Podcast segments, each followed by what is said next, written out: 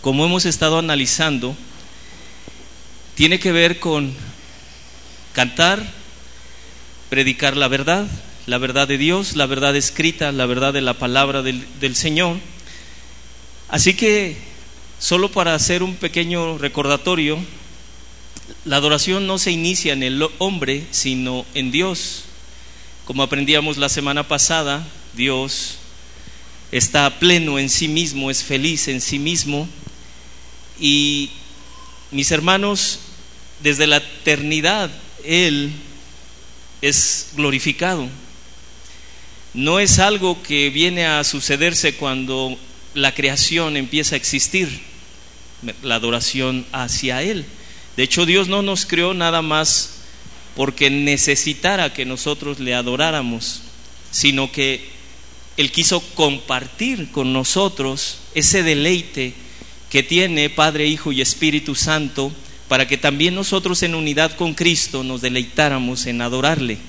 Espero que usted en, esta, en este espacio, no solo en el tiempo de la alabanza, usted siga adorando al Señor. ¿Cómo adoramos al Señor en este momento?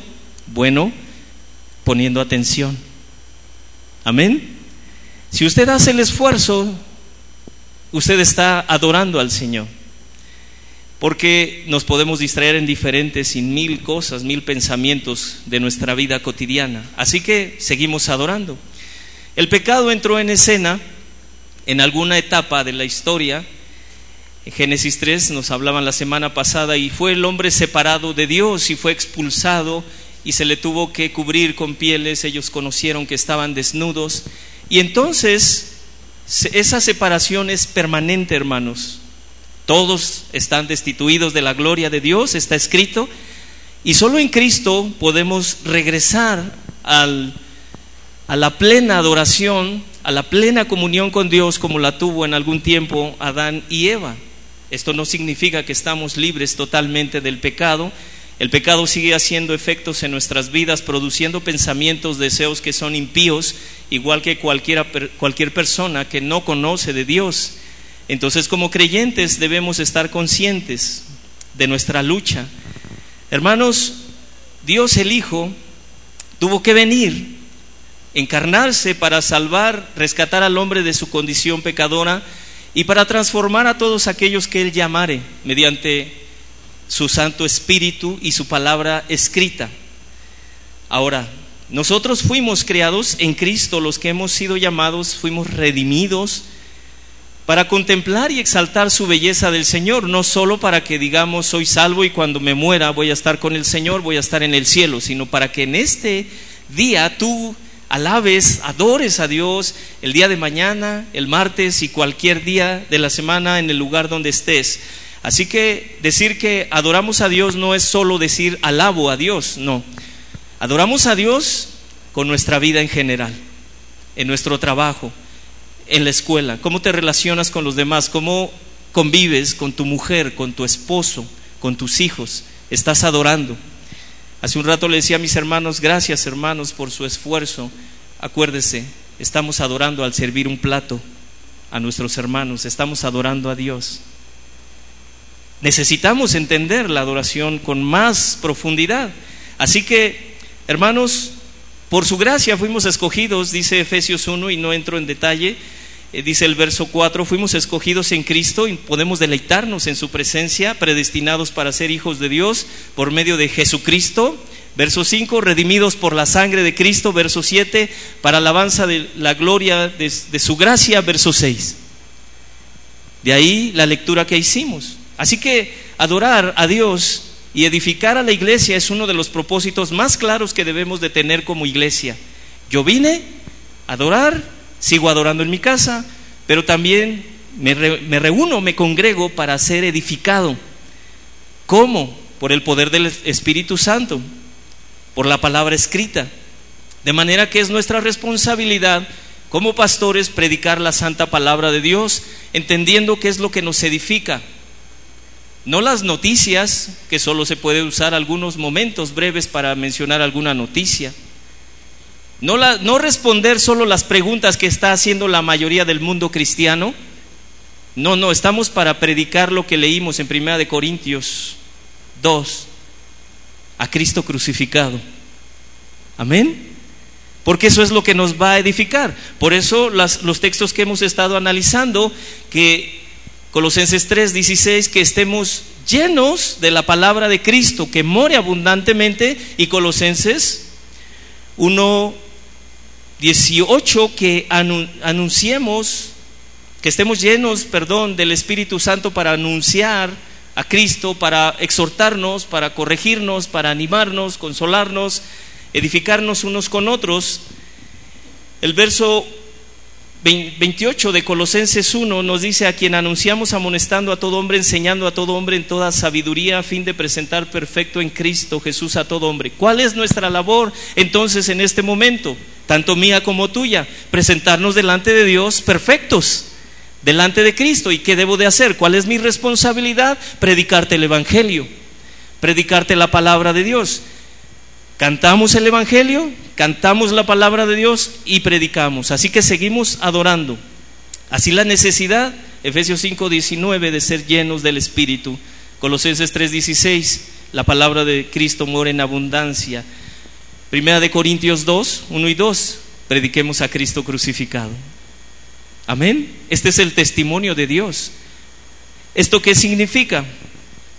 Hermanos, este aspecto, este aspecto es importante de la predicación de la palabra en el culto congregacional. ¿Cómo pudiéramos llamar a este título?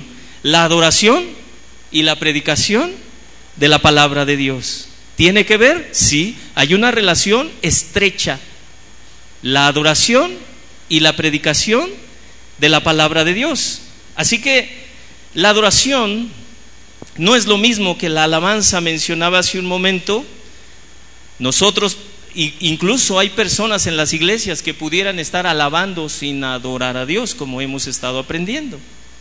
Cantando sin su corazón, solo de labios, honrando a Dios, y eso Jesús le llamó hipocresía. Es importante oír lo que Dios tiene que decirnos cada que se predica la palabra de Dios. ¿O es más importante mi problema que yo tengo que decirle a Dios? ¿Qué es más importante? Lo que Dios tiene que decirnos a nosotros. De ahí la importancia que nosotros analicemos qué se predica en el púlpito. ¿Qué predico yo? ¿Qué predicas tú cuando compartes a otros en teoría el Evangelio. ¿Qué es el énfasis cuando tú le hablas a otro del Señor? Es importante que nos oigamos en cuanto a lo que hablamos hacia los demás, porque eh, Pablo nos va a poner ejemplos claros de lo que debemos de hablar en el púlpito y en nuestros hogares para con nuestros hijos o las personas a quienes les compartimos del Señor. ¿Qué características debe tener nuestra predicación? Con esto no significa que voy a predicar para pastores o para aquellos que anhelan el, pastorado, dice primera de Timoteo 3. No, esto es para la iglesia en general. ¿Qué características debe tener nuestra predicación para que realmente adoremos a Dios? Amén. Algunos opinan que la predicación siempre debe ser una respuesta a las preguntas que todo mundo hace. Ejemplo, cuando tiembla, todo mundo quiere saber por qué tembló. Coronavirus, ¿por qué está viniendo el coronavirus? Oiga, ¿no va a responder esas preguntas? Vamos a ver el ejemplo de Pablo, el apóstol. ¿Cuál era la prioridad de Pablo al predicar? Número uno, agradar a Dios. Amén. ¿Sí escuchó? ¿Qué prioridad tú debes de tener cuando hablas de Dios? Agradarlo a Él. Agradarlo a Él. Dice Gálatas 1.10, pues ¿busco ahora el favor de los hombres o el de Dios? ¿O trato de agradar a los hombres? Si yo todavía agradar a los hombres, no sería siervo de Cristo. Entonces, ¿qué es importante en nuestra predicación? Número uno, agradar a Dios. Amén. Ahora, Primera de Corintios 1, 22, 23 dice, los judíos piden señales. Los gentiles, perdón, los griegos buscan qué? Sabiduría. Primera de Corintios 1, 22. Pero nosotros, los siervos de Dios, dice Pablo, yo predicamos a Cristo crucificado.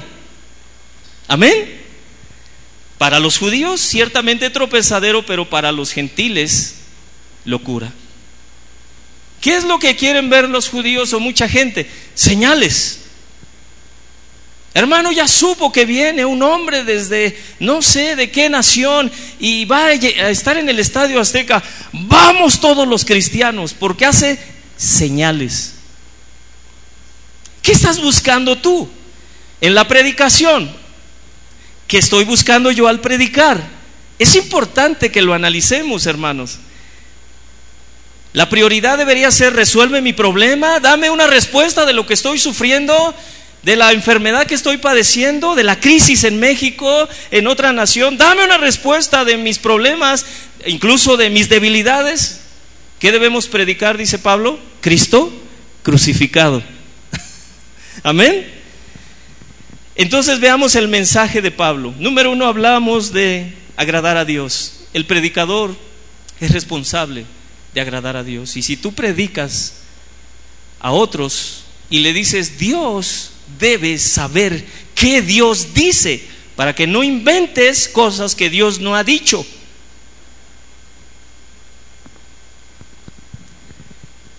Vamos a ver el mensaje de Pablo o del pastor, siervo de Dios. Dios habla su propio testimonio.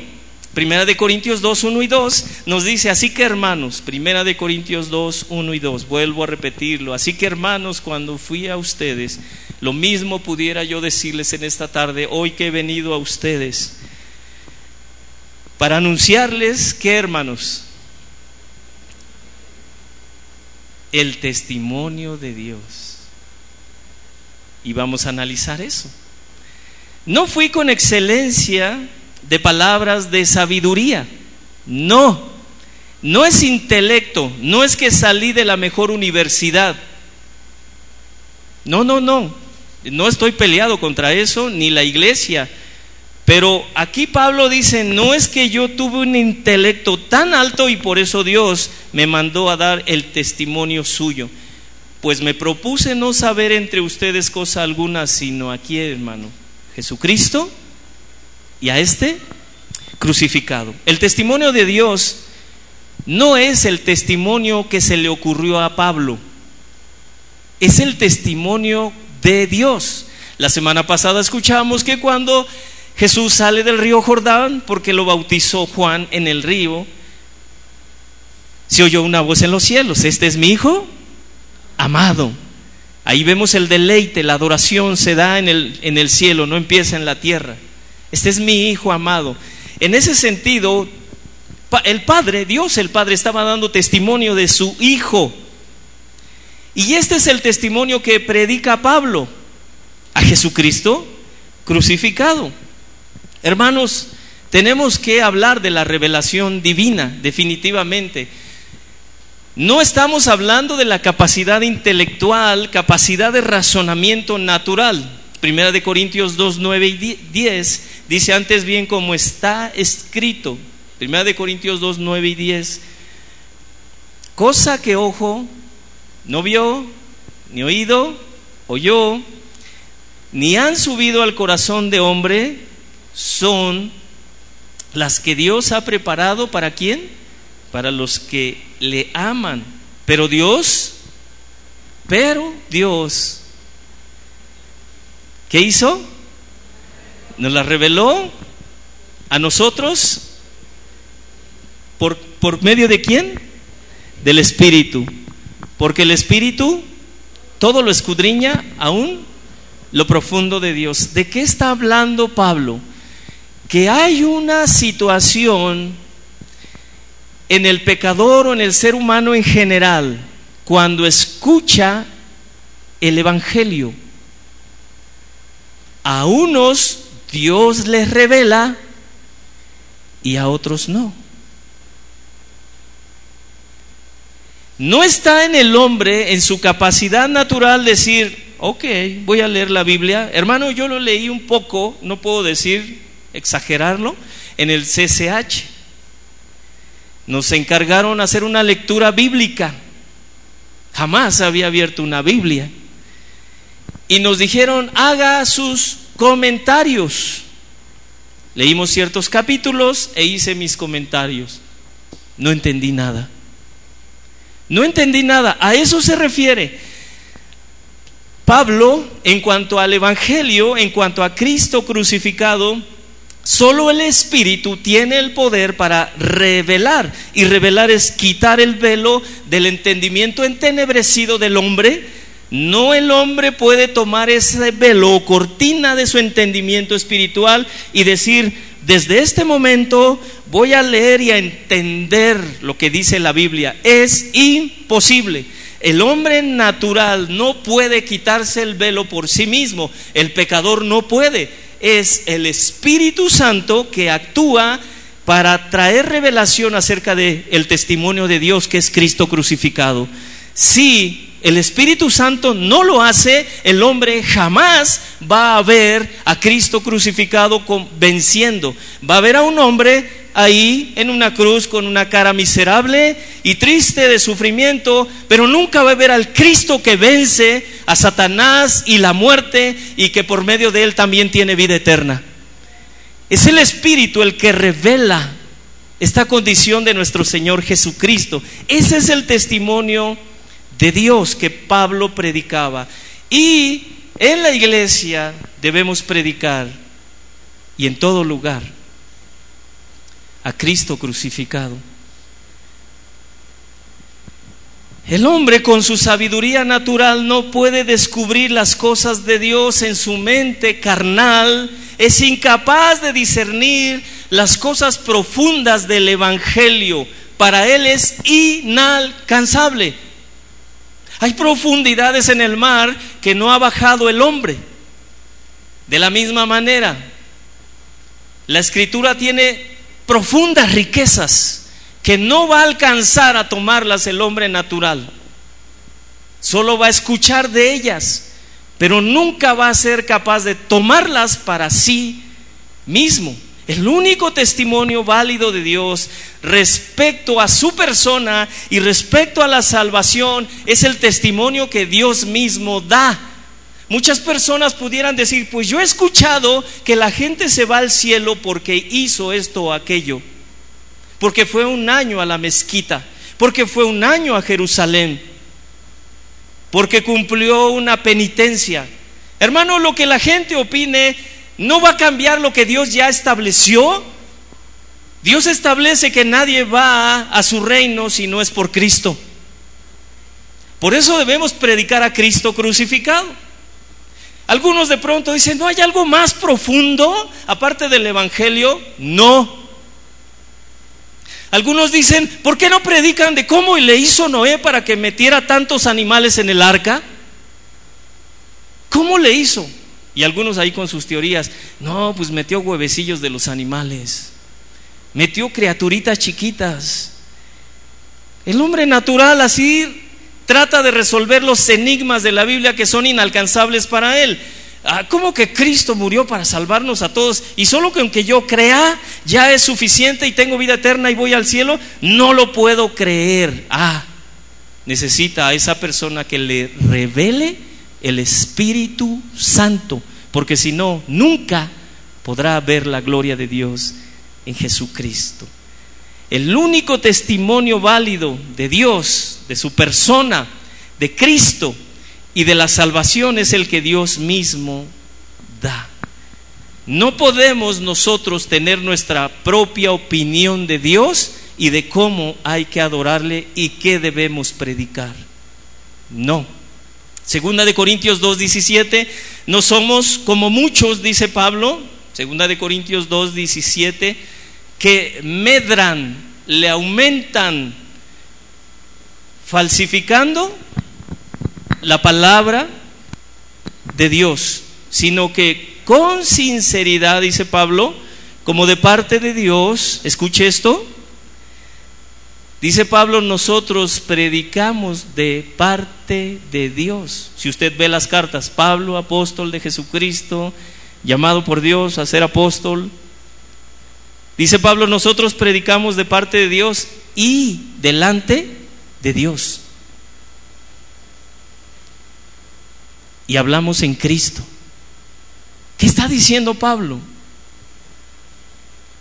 Dios nos mandó.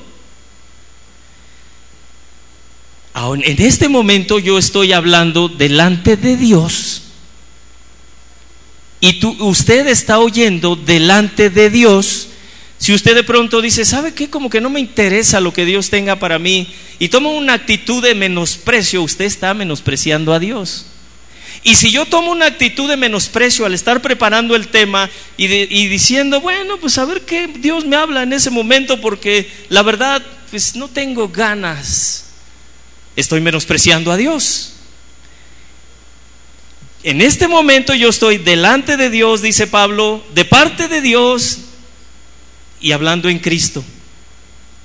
No es lo que se me antoje, no es lo que las personas piden, o lo que las noticias demandan, Dios nos ha enviado a dar su testimonio de Él y predicamos delante de Él a los que estamos en Cristo, no solo a los pastores.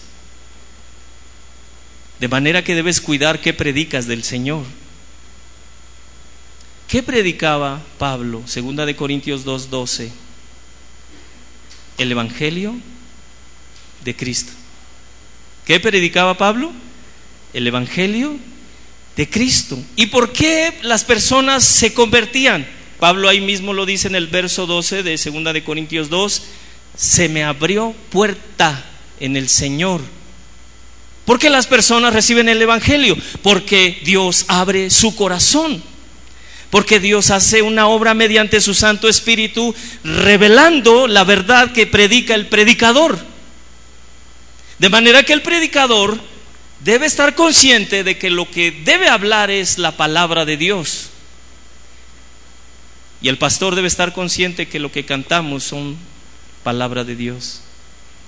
Porque eso es lo único que usa el Espíritu Santo para traer a los muertos a la vida, a los esclavos a la libertad. No hay otra forma.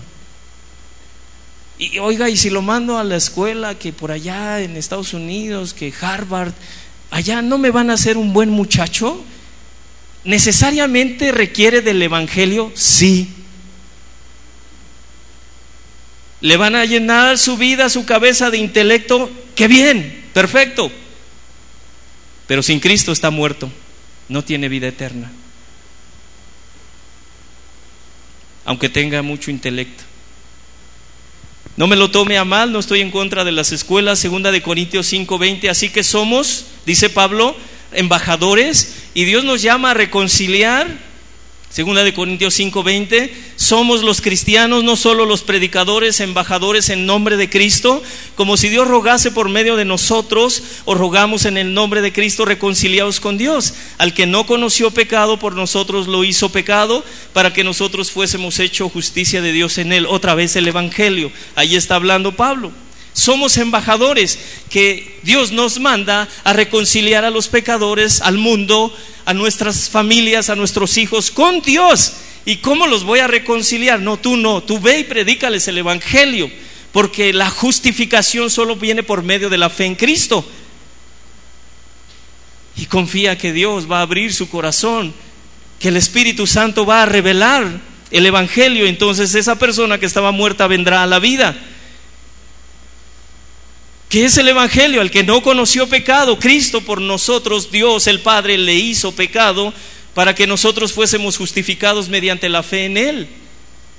Así que el Evangelio no son palabras de hombre ni sabiduría de hombre, es palabra de Dios. ¿Qué hace un embajador? Reconcilia, representa un reino,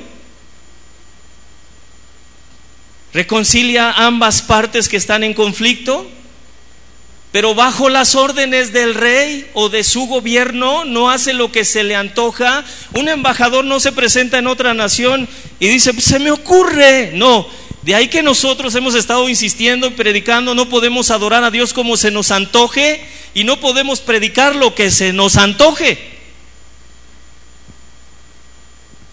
Somos embajadores en el nombre de Cristo, representamos un reino y hablamos lo que el rey nos ha indicado que hablemos para edificación y salvación de los congregantes.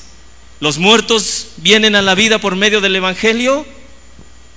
Los que están en Cristo vivos eternamente por la fe en Cristo son edificados. Esa es nuestra, nuestra labor como embajadores. Primera de Corintios 4, 1 y 2, somos administradores los que predicamos el Evangelio, somos servidores, dice Pablo en Primera de Corintios 4, 1 y 2, servidores de Cristo. No actuamos por nosotros mismos, administradores de los misterios de Dios. Ahora bien, se requiere que los administradores, cada uno, no solo el predicador, cada uno sea hallado que, hermanos, fiel. ¿Predicas fielmente la palabra de Dios?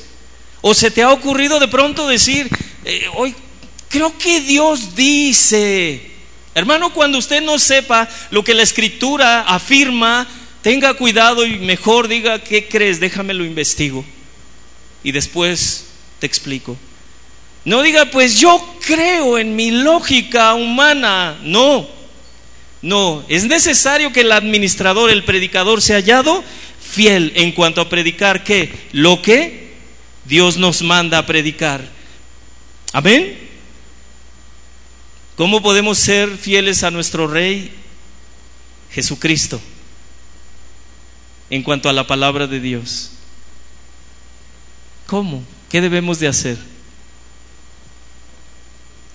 Proclamar fielmente su palabra. ¿Sí? No inventando cosas, no siendo vanguardistas. Ah, es que me imaginé. No. Eh, no todas las religiones van al, al, al cielo, todos, todos somos hijos de Dios, ¿no? Si usted de pronto dice eso, Dios te ama aunque esa persona viva en pecado y sin ningún deseo de dejar su pecado, no, debes decirle arrepiéntete. Arrepiéntete y quizá Dios te conceda. Dile al Señor, si está endurecido tu corazón, dile al Señor, Señor, concédeme el arrepentimiento. Amén. Algunos dicen, y si predicamos destinados para el éxito. ¿Ha oído esa, esa expresión? Es el nombre de un libro. Es de un autor, un escritor muy famoso, un pastor que predica en Sudamérica. Destinados para el éxito. Oiga, ¿no podrá predicar algo que, que nos diga del éxito en medio de todo lo que estamos viviendo? Vea lo que dice este libro Narro brevemente acerca de lo que se escribe en ese libro, usted puede aprender por si quiere comprarlo. Los secretos para alcanzar tus sueños. Para cómo alcanzar el éxito en los negocios, la vida diaria, relaciones familiares y de pronto alguno de los de aquí dice, ah, eso es lo que yo necesito. Nos brinda las herramientas fundamentales que tú necesitas y que solo yo te puedo dar, dice este hombre, para comprar nuestra propia libertad. Wow. Puedo comprar mi propia libertad. O sea que no es algo que me regala el Señor por la fe. Es algo que yo puedo comprar. Oh, lograr tener un toque distintivo en el ministerio. ¿Quieres que tu ministerio sea mejor? Dice él, compra mi libro y puedas comprender la verdadera esencia del perdón de Dios. Tienes que arriesgar más allá, dice él, de tus posibilidades. Cortar con ataduras del pasado y lograr tener una estima sana, una vida digna. Y algunos dirían, eso es lo que yo necesito. ¿Dónde lo venden? Otro de nombre de otro libro que él tiene se llama Código del Campeón. Ya me están dando ganas de escribir libros a mí. Diez pasos para hacerte millonario. Se me hace que me vendería muchos. Pablo está diciendo, nosotros no predicamos eso. Ahora somos conscientes como pastores que las personas tienen necesidades y esperan una respuesta, una solución a sus problemas. ¿Cómo resuelvo lo que estoy pasando? Dicen algunos. Tienen inquietudes particulares y de pronto dicen, el pastor, voy a la iglesia para que el pastor me dé una respuesta. Debemos resolver, dirigir el púlpito a resolver todas estas inquietudes de cada persona. Ese es el propósito de la predicación. ¿A eso Dios nos ha llamado, iglesia? Los predicadores, hermanos, somos llamados a proclamar el testimonio de Dios. Juan 7, 16, 18. Dice nuestro Señor Jesucristo, Jesús, Juan 7, 16, 18, les respondió y dijo, mi doctrina no es mía, sino de aquel que me envió. Está hablando de eh, Dios el Padre.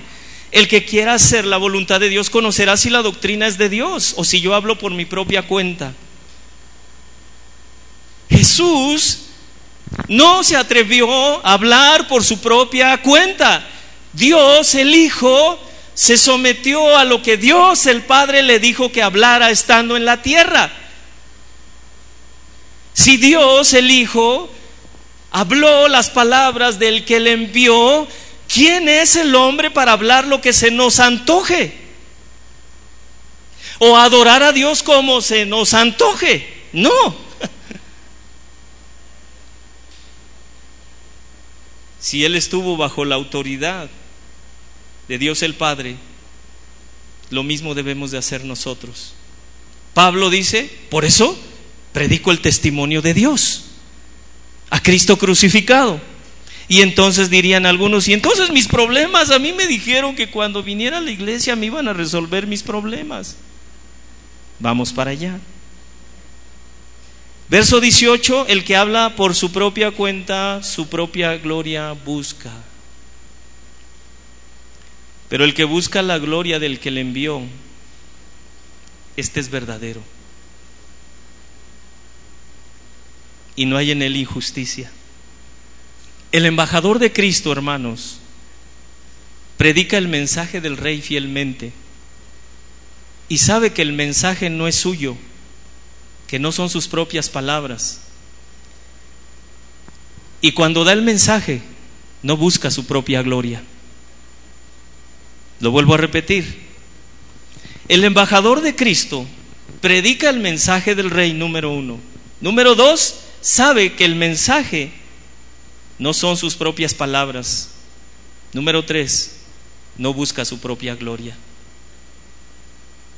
Cristo lo dijo claramente el predicador, el pastor, da el mensaje del rey, el testimonio, dice Pablo, de Dios. Eso es lo que habla. Y sabe que ese mensaje no es suyo. No dice, se me ocurrió un mensaje, hermanos. No, no, no, no es mío. Hermanos, es un mensaje del cielo. Cristo fue crucificado por ti porque tú no puedes resolver por ti mismo tus pecados. Pero ya soy cristiano, oiga, hábleme de otra cosa. Cristo te salva de todo lo que tienes que enfrentar cada día. Tú tienes que estar recordando, viviendo día con día el Evangelio. Cristo dio su vida por ti para librarte no solo de la condenación eterna, sino para librarte de todo lo que estás enfrentando continuamente. Jesús dijo en Juan 12, 49 al 50, yo no he hablado por mi propia cuenta, el Padre que me envió, Él me dio mandamiento. Es un mandamiento, dice Jesús. Si Jesús dice, mi Padre me dio un mandamiento, Pablo dice, es un mandamiento. Y nosotros debemos decir lo mismo, es un mandamiento. Lo que yo debo hablar a la iglesia para que sea edificada y a los pecadores para que se conviertan en su misericordia de Dios a Cristo.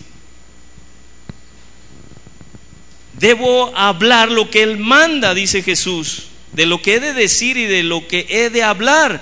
Sé que su mandamiento. ¿Y por qué debo hablar, obedecer el mandamiento de Dios? Dice Jesús, porque solo por medio de ese mandamiento que se te ha dado, puede el pecador recibir vida eterna. Si yo me pongo a hablarle de 10 claves para el año 2021, Estoy desobedeciendo el mandamiento de mi Padre.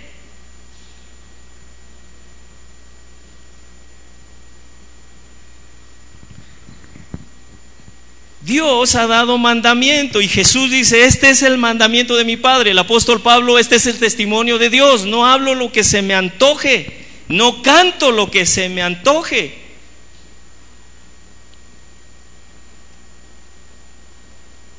nosotros, como embajadores de Cristo, no deberíamos poner el mismo cuidado que puso Jesucristo de estar bajo ese mandamiento. ¿Cuál, hermano? Hablar lo que Dios el Padre le dijo que hablara. Pablo dice lo mismo. Tengo que hablar lo que el Señor Jesucristo me dijo que hablara. Primera de Corintios 2.2. Pues me propuse no saber entre vosotros cosa alguna. No me diga, ya lo leyó hermano, sí, ya lo leí. Me propuse no saber entre ustedes cosa alguna, sino a Jesucristo y a este crucificado. ¿Por qué tanta insistencia? Jesucristo crucificado. La predicación de Pablo no solo era conviértete, como si solo predicara a pecadores y nunca a la iglesia, no. Hermanos, necesitamos continuamente saber lo que el Señor hizo por nosotros. Él predicaba, su predicación de Pablo estaba centrada en Cristo, en la palabra de Dios, en lo que recibió de Dios, no solo en sus pensamientos naturales. Por eso él dijo, no es sabiduría de hombres. Hermanos, ¿cómo debes tú y yo cómo debemos. Porque algunos yo creo están pensando, y entonces nuestros problemas, ¿cómo resolvemos nuestros problemas? Hermano, escuche esto. ¿Cómo debes resolver tu enojo contra otra persona? No sé si a ustedes les pase, a mí me pasa. ¿Te enojas contra otra persona? Sí. ¿Cómo debes resolverlo? Ah, tal vez alguno diga, ahí eso es lo que quería oír. Pero te voy a llevar a lo mismo. Efesios 4, 30, 32. No contristéis al Espíritu Santo de Dios. Estas palabras van dirigidas para creyentes, los que estamos en Cristo. Con lo cual fuisteis sellados. Efesios 4, 30, 32. Para el día de la redención. Quítese de vosotros toda amargura, enojo, ira, gritería, maledicencia, malicia y antes sean benignos, amables unos con otros, misericordiosos, perdonándose unos a otros hasta ahí. ¿Qué debemos de hacer? ¿Quitar de nosotros qué? ¿Y ser qué? Benignos, misericordiosos, perdonando. Pero ¿qué, ¿qué me hace falta para que yo llegue a esa realidad? Lo que dice al final como Dios también, ¿qué hermanos? Pues perdonó a qué? A ustedes en... ¿Qué debo saber? Ah, el Evangelio otra vez, regresa otra vez el Evangelio. Debo saber que Cristo, Dios me perdonó en Cristo y por lo tanto ahora yo puedo perdonar. Entonces, ¿cómo resuelvo mis problemas? Con el Evangelio. Con el Evangelio. Otro ejemplo. ¿Cómo debes amar a tu mujer, varón? ¿Te cuesta amarla? Nadie responde. ¿Los solteros les cuesta amar a su novia?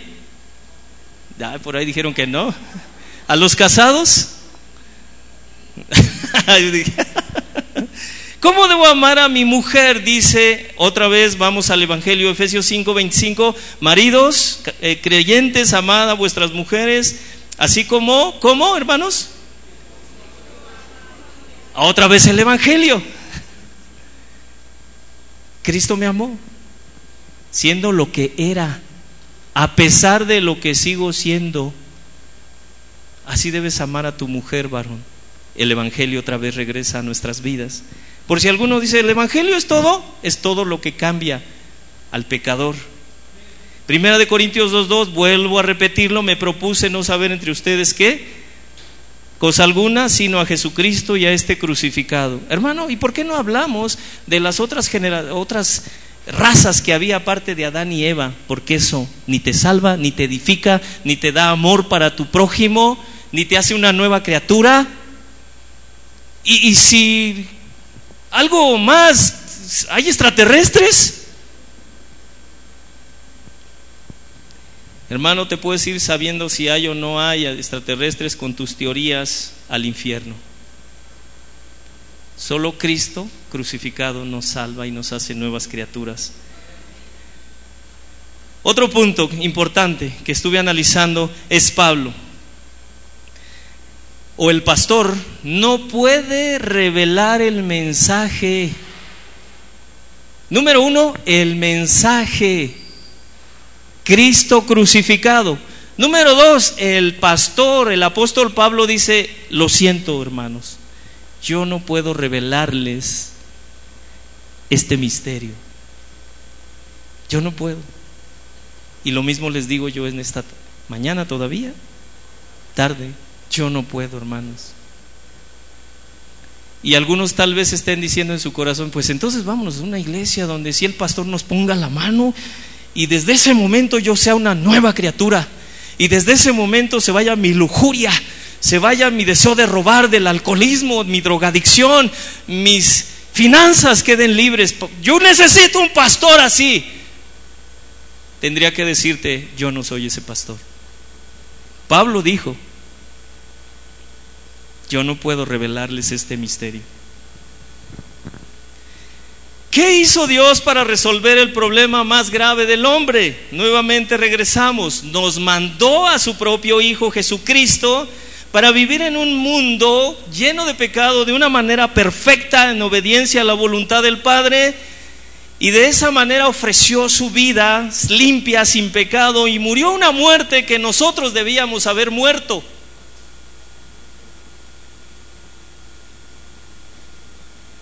Y vivió la vida perfecta que nosotros no podemos vivir. ¿Cómo responde el hombre ante esto? ¿Y eso qué es? Algunos dicen, ¿sabe qué? Tengo cosas más importantes. Algún día tal vez le lea la Biblia, déjeme en paz, déjeme vivir mi vida, déjeme ser feliz. El pastor entiende que no es por presión o por atarantamiento, dicen algunos. Oye, espérate, dale una oportunidad a Dios. No, no hermano, si Dios no abre el corazón de alguno, el Espíritu Santo no le ilumina ese corazón entenebrecido, el pastor no tiene poder para abrir el corazón. El pastor no tiene poder para dar fruto del Espíritu, por eso se llama fruto del Espíritu Santo, no del pastor. Es Dios que mandó a su propio Hijo. Y es una revelación del cielo. Este mensaje no es de hombres. Es de Dios diciéndote eres un pecador y es necesario que te arrepientas. Solo el Espíritu Santo te convence de pecado y solo el Espíritu Santo en esta tarde puede meter hasta lo más profundo de tu corazón la palabra viva y eficaz. Si Él no lo hace, tú no vives. Tú mueres en tu pecado. Y si tú ves a tus hijos sin fruto del Espíritu o tu propia vida, es necesario que clames a Dios y te humilles, porque hermano, nuestra responsabilidad es predicar a Cristo crucificado. Pero la obra de salvación la hace el Espíritu Santo. Él te revela quién es Cristo crucificado. Él confirma las palabras del predicador cuando éstas son de acuerdo a las escrituras. Por eso Pablo dice es lo más importante que debemos predicar a Cristo crucificado. Porque ese, esa buena noticia está oculta para el pecador. Para el hombre natural no puede verlo. Por eso los muchachos de pronto dicen a los padres cristianos, déjame vivir mi vida. ¿Qué significa eso? Que es muy probable que estés muerto espiritualmente y debes clamar, Padre, por tus hijos o por tu cónyuge o por los vecinos, las personas que les estás predicando, porque si Él no tiene la gracia, dice el apóstol Pablo en primera de Timoteo, verso 12 al 17 al 16, que solo por la misericordia de Dios, solo por la gracia de Dios, por la, la clemencia de Dios, es que él dejó de ser el impío que era siendo un religioso, reconocido fariseo. Era incrédulo, era ignorante, era perseguidor de la iglesia, era blasfemo. Y Pablo dice, y la única manera que yo dejé de ser eso fue Cristo. Hechos 9. Si Dios no hubiese tenido misericordia de mí, yo nunca dejo de ser lo que era. Igual en esta generación. No vas a dejar de ser lo que eres hablando si no estás en Cristo. Si el Señor no revela a Cristo crucificado. De ahí Pedro diciendo en, Mateo 16, tú eres el Hijo de Dios. Hermano, ¿tú escuchas en tu casa expresiones así de tu, de tu familia, de tu esposa, de tu esposo, de tus hijos? Mi Señor, mi Cristo, tú eres el Hijo de Dios. ¿Te escuchas adorándole, alabándole? ¿Estás viendo que tus hijos lavan trastes de pronto y cantan alabando a Dios? Es el Espíritu. No es tu poder, tu presión lo que hace que ellos cambien. No es tu maltrato, no es el castigo, no son las reglas que pusiste. Pablo dijo, yo no les puedo revelar este mensaje. Está oculto. Ni los príncipes, dice primera de Corintios 2, 7 al 8, ni los príncipes más entendidos entienden este misterio. Algunos padres de pronto dicen, no, no, yo voy a preparar a mis hijos en escuelas fuertes y ahí con ese intelecto hasta arriba, cuando lean la Biblia la van a entender. No es verdad. No te engañes. Es revelación del Espíritu Santo. Primera de Corintios 2, 7 al 8 dice Pablo, está oculto este mensaje del Evangelio aún para los príncipes o los más estudiados del mundo, mas hablamos sabiduría de Dios en misterio, la sabiduría oculta, la cual Dios predestinó antes de los siglos para nuestra gloria, la que ninguno, ninguno de los príncipes como si alguien dijera, no entre más intelecto, más capacidad para entender la Biblia. No, ninguno de los príncipes de este siglo conoció. Porque si lo hubieran conocido, nunca habrían crucificado al Señor de gloria.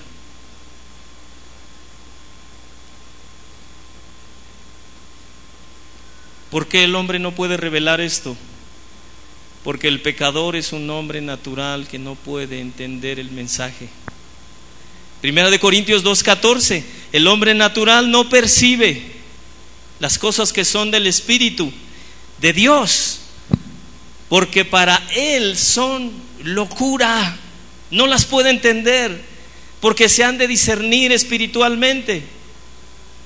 ¿Por qué no pueden venir todos a Cristo?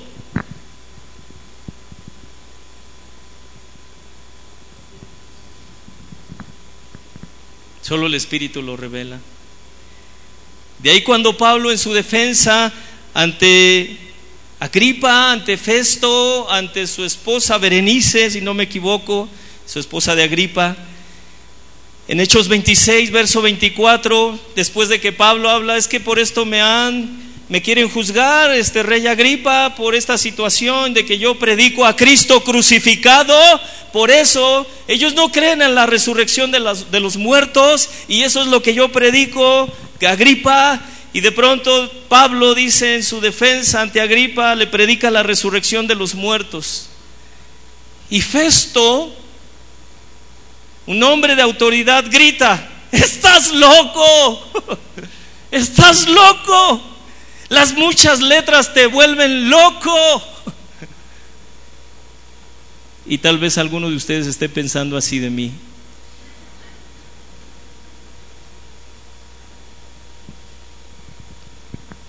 Estás loco. Hermano, Pablo dice, no estamos locos nos fue revelado.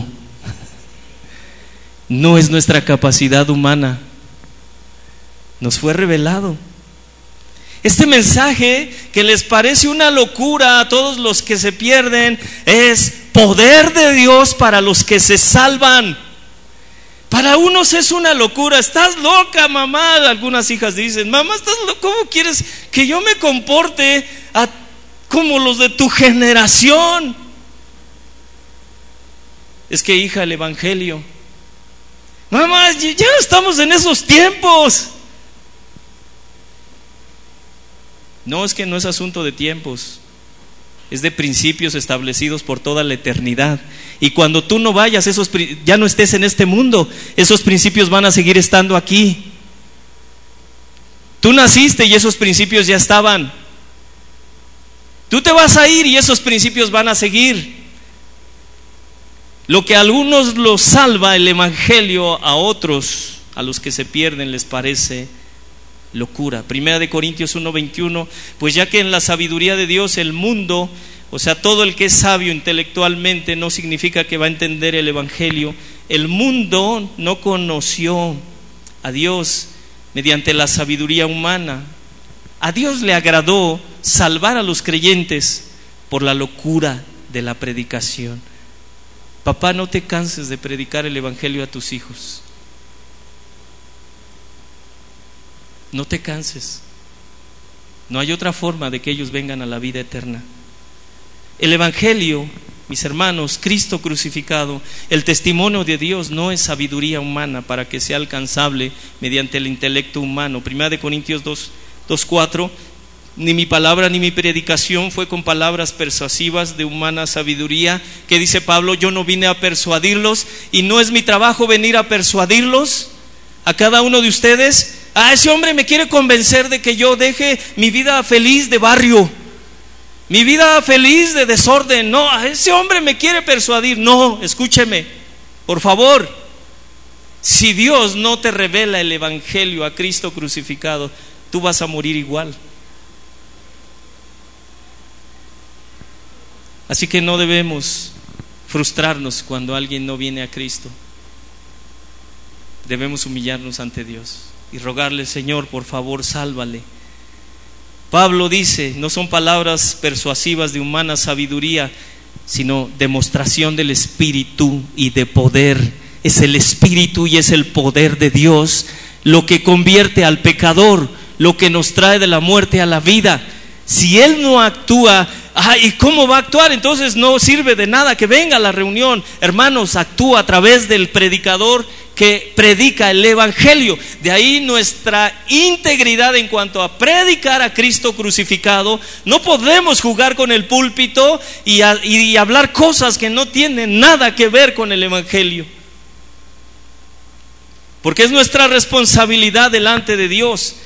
Y es nuestro deseo ver el poder de Dios, salvando al pecador y edificando a los que están en Cristo. Es nuestro anhelo verle crecer. Es nuestro anhelo dejar de ver a los niños que hacen berrinches teniendo 40, 50 años, como yo en algún momento, creyendo que por patear una puerta ya asustó a todos,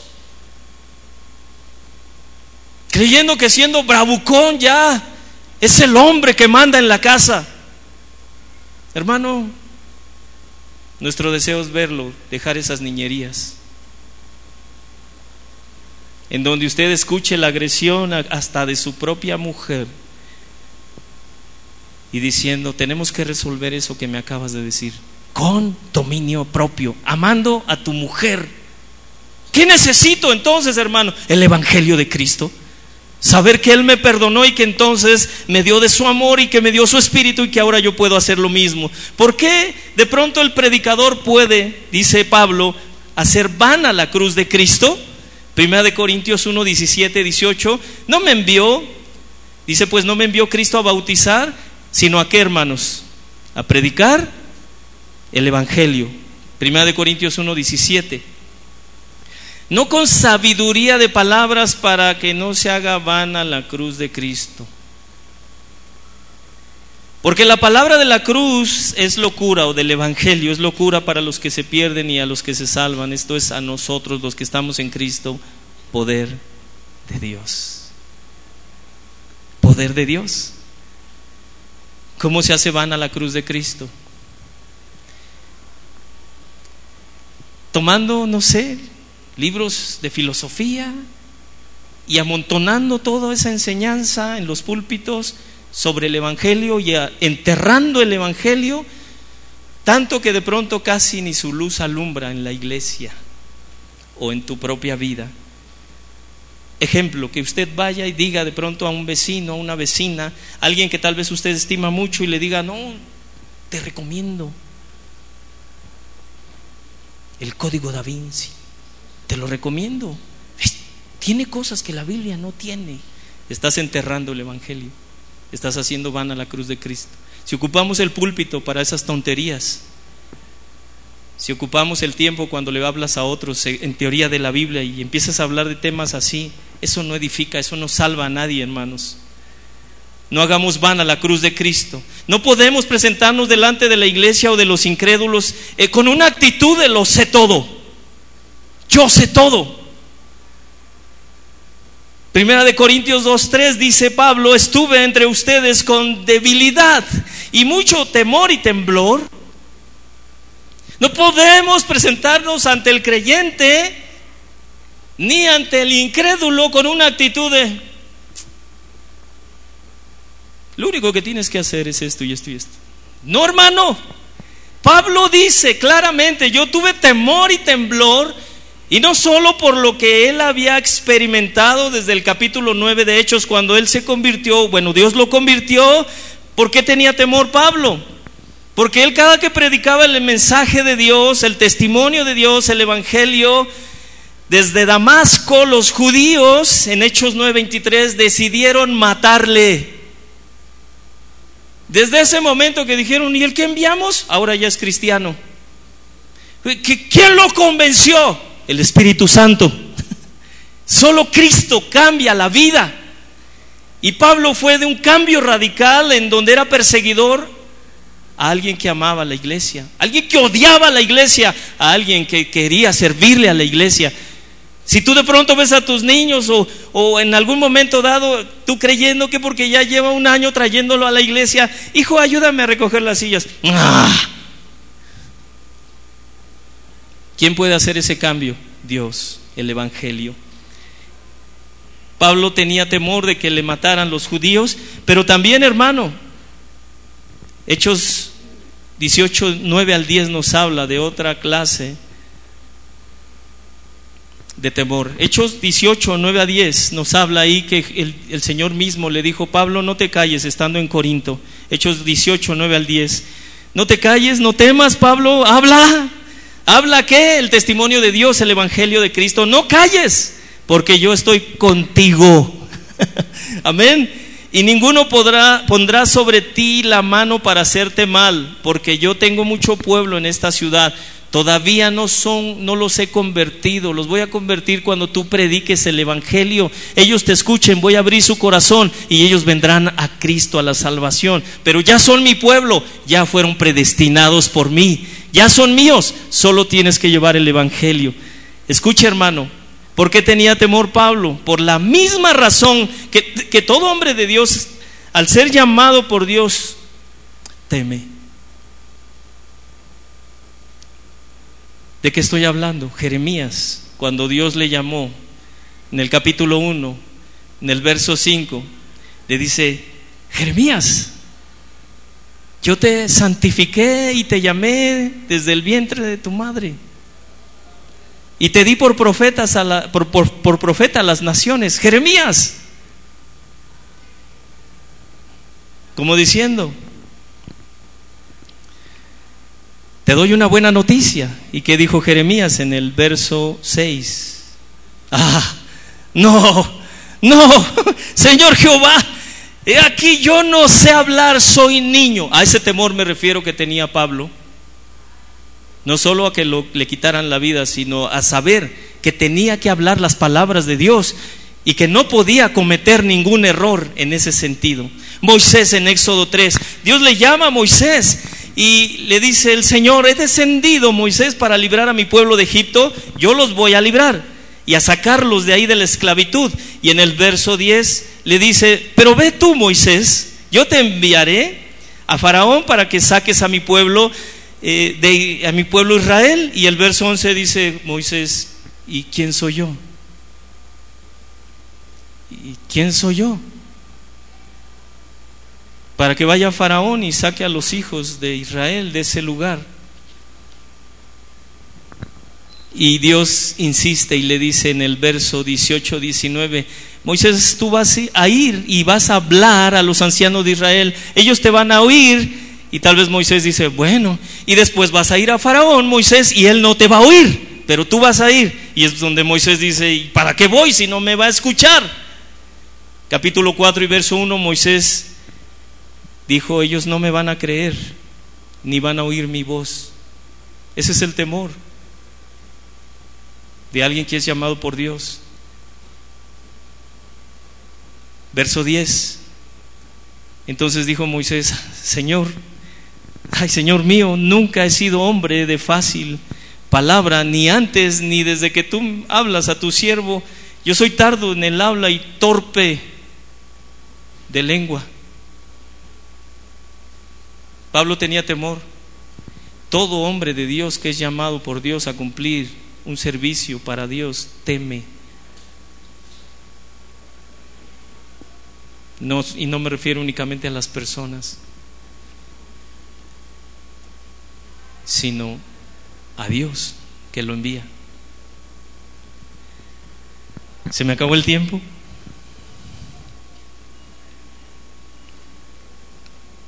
El último punto, y lo menciono brevemente, ¿Cuál era la motivación de Pablo al predicar el mensaje que predicaba? Primera de Corintios 2:5. Para que vuestra fe no esté fundada en la sabiduría de los hombres, dice Pablo, a ver, espérenme, no, este mensaje ni es mío, ni yo me autoenvié, sino que Dios me envió y este mensaje es de Él, y yo no puedo revelarles, pero Él sí prometió hacerlo para que su fe no esté fundada en mí, sino en el poder de Dios. Una de nuestras responsabilidades es que no me veas a mí como una necesidad para ti, no veas al pastor David Omar como una necesidad para ti. No, tú necesitas a Cristo. Amén. ¿Tus hijos necesitan a Cristo? Sí. Cada que tengo problemas, pastor, entonces, ¿qué debo de hacer? Humíllate ante Cristo.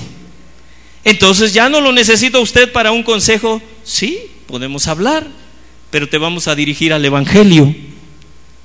Te vamos a predicar a Cristo. Porque tú necesitas al Señor. Sin Cristo tú no ves el poder de Dios. Pablo no edificó iglesias que dependieran de Él. Nosotros no edificamos tu vida para que dependas de nosotros.